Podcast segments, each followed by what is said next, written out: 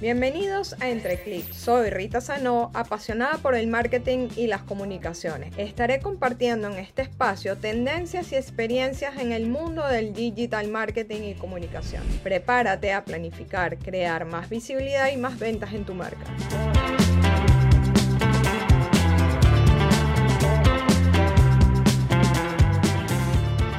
Hola, hola. En este podcast estaremos conversando sobre cómo hacer búsquedas de empleos remotos actualmente.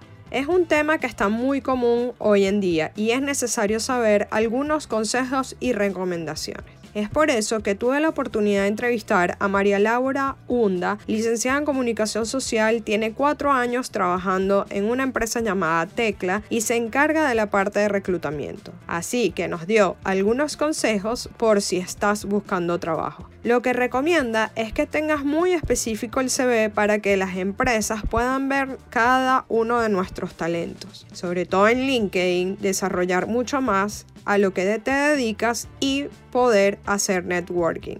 Así que bienvenida María Laura, ¿cómo estás? Hola Rita, muy bien, ¿tú qué tal? Todo bien, todo bien. Gracias por aceptar esta invitación y hoy creo que nos vas a dar algunos consejos de cosas que está pasando en el mundo de la búsqueda de trabajo remoto, ¿no? Cuéntanos qué hace María Laura y, a qué, y en qué trabajas. Claro, Rita, primero gracias a ti por la invitación. Estoy demasiado feliz de estar en este espacio y que conectemos aquí también y conectar con la gente que, que escucha entre clics. Eh, bueno, para presentarme, mi nombre es María Laura Hunda, soy de Venezuela y tengo ya casi cuatro años trabajando a remoto para una compañía americana que básicamente se dedica a conectar talentos de Latinoamérica con compañías en Estados Unidos o en Canadá. Eh, mi trabajo aquí es en la parte de reclutamiento eh, básicamente lo que yo hago eh, en esencia es conectar con los clientes, pero a la vez hago como una, una suerte de coaching para los candidatos que aplican a través de la plataforma y busco que consigan la mejor manera de presentarse ante estas compañías que, que están buscando activamente talento en, en toda la región. Eh, la compañía se llama Tecla, donde yo trabajo y nuestra misión esencialmente es lo que te comentaba, de conectar el mejor talento posible de Latinoamérica con el mercado y, compañías que estén buscando em, de gente que haga desarrollo web, gente que sepa de la construcción de aplicaciones, sea front-end, back-end, em, del tipo móvil o cargos relacionados a marketing. Nos enfocamos netamente en tecnología y, ese es el tipo de, de, talento que buscamos pues aquí, aquí en Tecla. Súper, súper. Y como este tema del trabajo remoto, sobre todo aquí en Latinoamérica, que es donde nos encontramos, es muy común. Entonces, cuéntanos cómo, cómo ha sido esa investigación y ese acercamiento remoto de las personas que están en esa búsqueda. Es muy interesante, sobre todo, ver eh, cómo han cambiado los parámetros, cómo han cambiado los paradigmas en los últimos años porque antes se creía que, que, había como mucha, que era una brecha muy grande entre los talentos que, que, se buscaban contratar en Latinoamérica. Había como este tema de que tal vez no estaban lo suficientemente preparados o como muchas brechas eh, de repente autoimpuestas sobre la, el talento que se puede conseguir en Latinoamérica. Pero eso ha cambiado muchísimo durante los últimos años y hemos visto que países tipo Brasil, Costa Rica, Argentina, Colombia están en el top de la mente de gente que quiere contratar offshore en, en el mercado anglo. Entonces, ya por ahí, lo esencial que tienes que tener para participar en este tipo de trabajos es un buen nivel de inglés y todas las capacidades en las que te puedas preparar, que ya van mucho más allá de una carrera académica, sino la preparación que puedas tener en, ya dentro de una empresa. Eso te da mucho más que, que una carrera. Súper, súper. Y cuando has escuchado, porque me imagino que lo has escuchado, que mucha gente cuando empieza ya se decide que quiere buscar un trabajo remoto, pero comienza a decir, es que nadie me llama, nadie me llama, nadie me escribe, no sé qué hacer. Entonces, ¿qué debe hacer una persona para resaltar en su currículum para que lo llamen?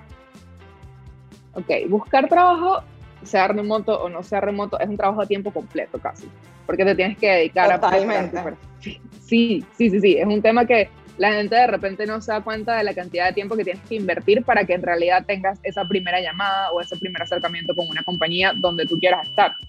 Eh, la primera cosa que tienes que hacer es saber que cualquier puerta la puedes tocar. Y como dicen en Venezuela, tocar la puerta no es entrar, pero no te limites a, a pensar como que no, de repente no quiero aplicar porque ahí no puedo quedar o porque tal vez no tengo uh, todas las cualidades que están pidiendo, pero sí tienes algunas. Entonces, es como pulir y saber resaltar muy bien en tu currículum cuáles son esas cosas que te hacen a ti único y te pueden llevar a, a estar ahí en, en esa posición, en ser uno de los candidatos más vistos para esa posición. En recomendaciones generales para, para crear un buen currículum, siempre, siempre decimos que lo más importante es que pongan su información de contacto. Es otra cosa que suena tonto, pero cuando estás en esta... No te puedo creer. Te lo juro. Ves cantidad de currículums que la gente pone su nombre y ya. Se olvidó de poner su email, se olvidó de poner su, su número de contacto. No hay forma de contactarlo, solo tienes el nombre. Entonces ahora tienes que descubrir cómo llegarle. Entonces, hasta los detalles más chiquitos que parezcan tontos, importantísimo, que información de contacto. Eh, ¿Qué otras cosas recomendamos? Que siempre organicen la información de forma eh, donde pongas lo más reciente eh, arriba y lo más antiguo abajo. Siempre comenzando con eso hablando de la experiencia laboral. Tu experiencia laboral más reciente que arriba y ahí vas contando hacia atrás. también es importante que pongas allí em, todo lo que has hecho en temas de los logros que has obtenido o las responsabilidades que has hecho si puedes resaltar, poner un pequeño apartado donde menciones, en el área tecnológica es algo que se utiliza mucho, que, que es como mencionar las, las tecnologías o las herramientas que has usado en un apartado chiquito eh, sobre cada, cada una de las experiencias laborales que has tenido. Se recomienda mucho que, que sea eso y creo que en otras áreas es un, un tip que también puede, puede calar muy bien.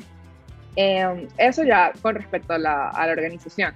Siempre recomendamos que los formatos sean lo más sencillos posibles, no, no hay necesidad de irse a algo o demasiado extenso o demasiado, eh, no sé, demasiado elaborado. Eh, más bien en la simplicidad creo que está lo mejor.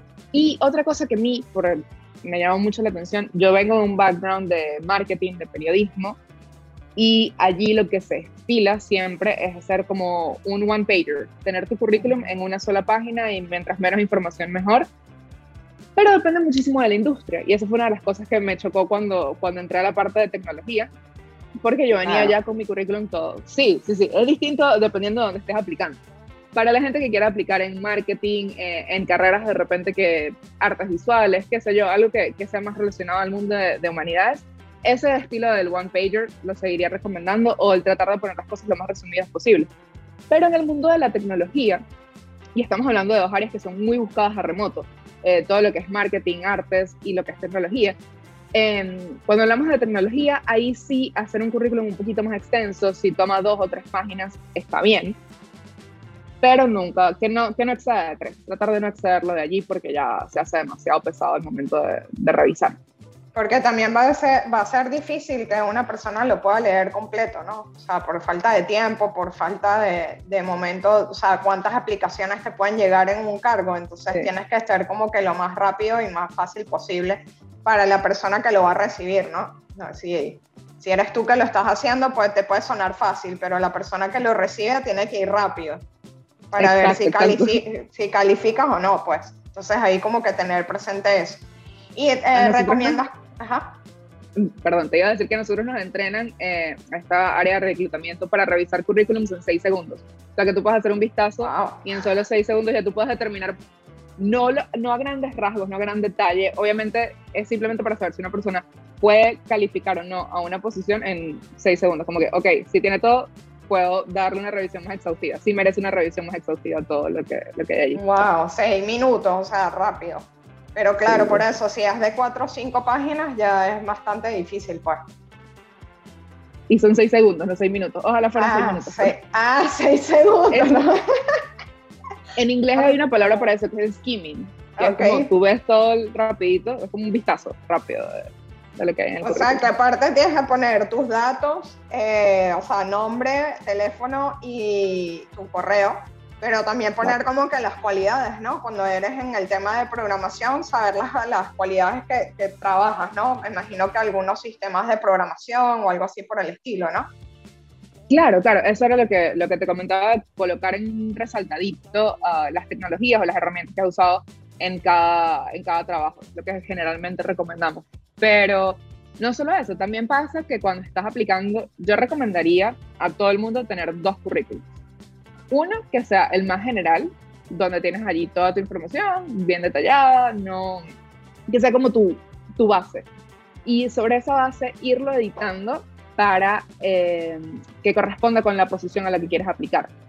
Por ejemplo, en, en tecnología, digamos, que estás aplicando a un rol de, de frontend, del lado del frente de, de, la pantalla, pues tú allí debes saber cuáles son, debes leer bien la, la descripción del trabajo y ver qué cualidades están pidiendo. Y de repente, si están pidiendo, digamos, siete herramientas, de las cuales tú manejas cinco o manejas cuatro, asegurarte que en tu currículum esas cinco o cuatro herramientas que tú mencionas estén bien, estén allí, se vean. Entonces, eso es como hacerlo a la medida de la um, descripción de trabajo. Por eso decimos que es un trabajo a tiempo completo, porque también requiere como esta investigación previa de preparación no, sí, y ahí se te va, o sea, se te puede, tú puedes decir que una hora, pero tienes que tener, eh, para aplicar en una hora, tienes que tener igual ya todo listo.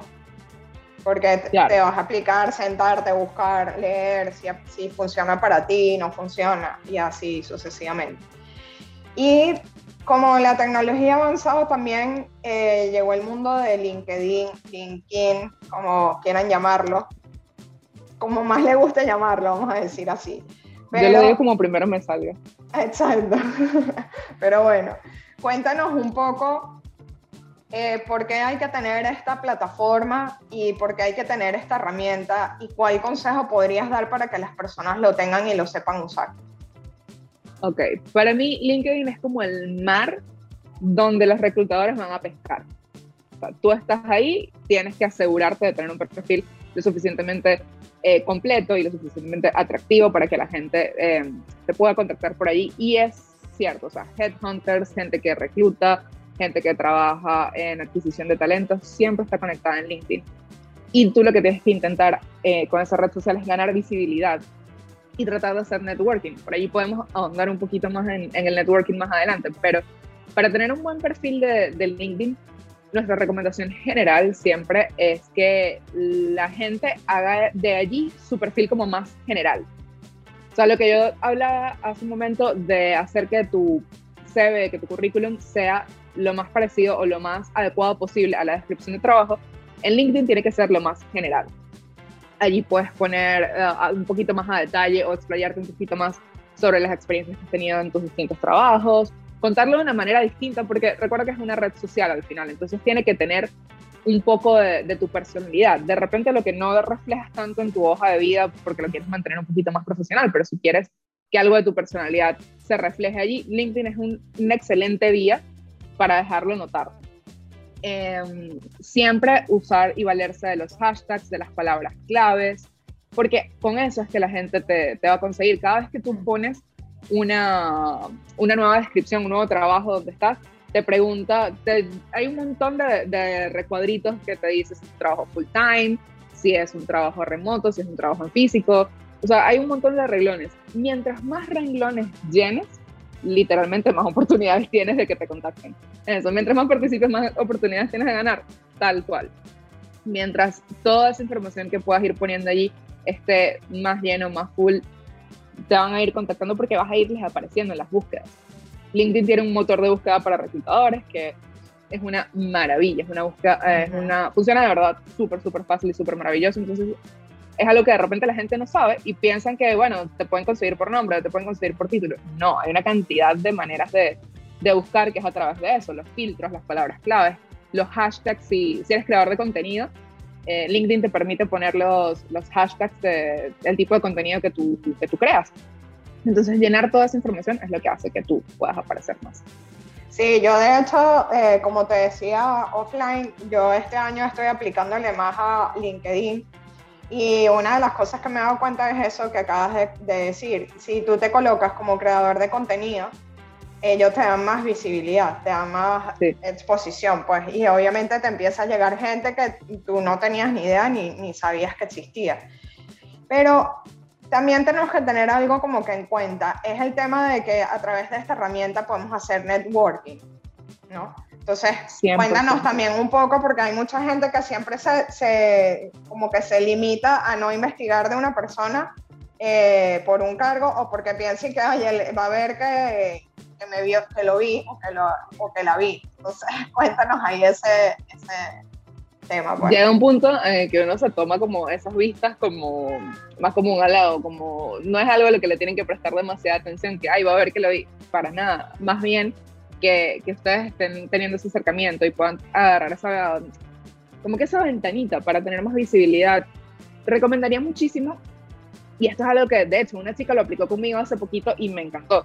Eh, era una chica que estaba entrevistando para una posición eh, interna y ella se puso en contacto conmigo más que todo, o sea, me dijo que iba a participar en, en la vacante que teníamos disponible, entonces que quería saber detalles sobre la compañía, que si yo le podía eh, dar algunos tips. Esa clase de cosas demuestran que tienes interés y, y por lo menos cualquier persona que esté trabajando en reclutamiento lo va a valorar muchísimo. Si tú tienes interés en participar para una posición, para una vacante remoto en una compañía, yo recomendaría que buscaras esa compañía en LinkedIn, buscaras a las personas que trabajan allí y te acercaras. Envía una notita de conexión, envíales una solicitud de, de, conexión a través de LinkedIn y puedes, esas solicitudes las puedes personalizar. Entonces le puedes dejar una notita, sobre todo la gente que trabaja en reclutamiento, porque hay gente que ya sabe cómo es el medio. Tal vez si le mandas una, una nota de conexión al CEO de una empresa, tal vez no te va a responder. Tienes menos oportunidad de... Ojo, ¿quién quita que sí? No, no quito ningún tipo de, de, mérito al hecho de que tú quieras contactar a esa persona. Siempre y cuando lo hagas de una forma profesional y todo eso es excelente, es lo ideal. Pero que no existe esa barrera de como que, ay, no, me, me da pena o me da miedo llegarle a alguien por LinkedIn. Para nada. O sea, más miedo debería dar cuando mandan, no sé, alguna reacción en Instagram. Sí, LinkedIn es completamente. LinkedIn es precisamente el lugar para eso. No, y sabes que a mí también me ha ayudado mucho el tema de que me chismean, vamos a decir así, pero de forma bonita. Pues, ¿quién me vio? Porque de ahí yo también he podido sacar entrevistados para mi podcast, por ejemplo. Entonces ha sido muy chévere porque obviamente he conectado con gente que jamás en mi vida he visto y por ahí he conectado y hasta me han escrito y que, ay, me interesaría que me entrevistas, ah, buenísimo, ¿qué haces? Lo veo directamente en, en el perfil y ya más o menos tengo una idea. Así que yo en verdad la estoy utilizando últimamente muchísimo porque me parece súper útil. O sea, dependiendo del área en el que quieras trabajar, ¿no? Pero me parece muy útil para buscar trabajo, para que ahorita con el tema de búsquedas remotas también hay un filtro que te lanza eh, la parte remota. Entonces, creo que tiene como muchas oportunidades y la verdad vale la pena. Sin duda, sí, sí, sí, estoy completamente de acuerdo contigo. Así es que, bueno, de verdad que ha sido muy chévere tenerte en esta conversa y que nos hablaras un poco de, lo que está ahorita en boga con el tema del trabajo remoto y con el tema de LinkedIn también para que conozcan. Cuéntanos en dónde te pueden conseguir, dónde te pueden escribir. Ay, yo encantada. Eh, en LinkedIn me pueden conseguir como María Laura Hunda, eh, mi nombre, ahí estoy. Eh, cualquier mensaje, cosa que, que les pueda ayudar, encantada de la vida. Siempre tengan en cuenta que están hablando con personas eh, esto es un, literalmente es recursos humanos, tratando con humanos, entonces a, a, todos nos gusta que nos den como un trato especial, un trato de repente más personalizado, así que siempre que, que quieran conectar con alguien por allí, lo pueden hacer eh, recordando eso, que al final todos somos personas y que nada, nada te hace más que otro, entonces no, no hay como que mucha barrera allí. Así que siempre me pueden contactar por allí. Y las redes de Tecla, estamos como arroba tecla.io en todas las redes sociales y ahí pueden um, tenemos un montón de recursos para gente que esté interesada en el desarrollo web, contamos con descuentos, con plataformas buenísimas que hacen eh, como estos bootcamps y preparaciones para gente que quiera dar sus primeros pasos en, en todo el mundo del desarrollo web.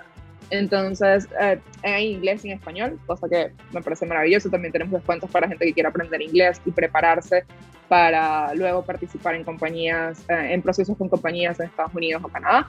Y bueno, todo eso lo pueden conseguir en arroba tecla.io. Igual lo voy a dejar en la información en la parte de abajo de, del podcast. De verdad, María Laura, gracias y nos vemos en la próxima. Seguro, gracias Rita. Bye.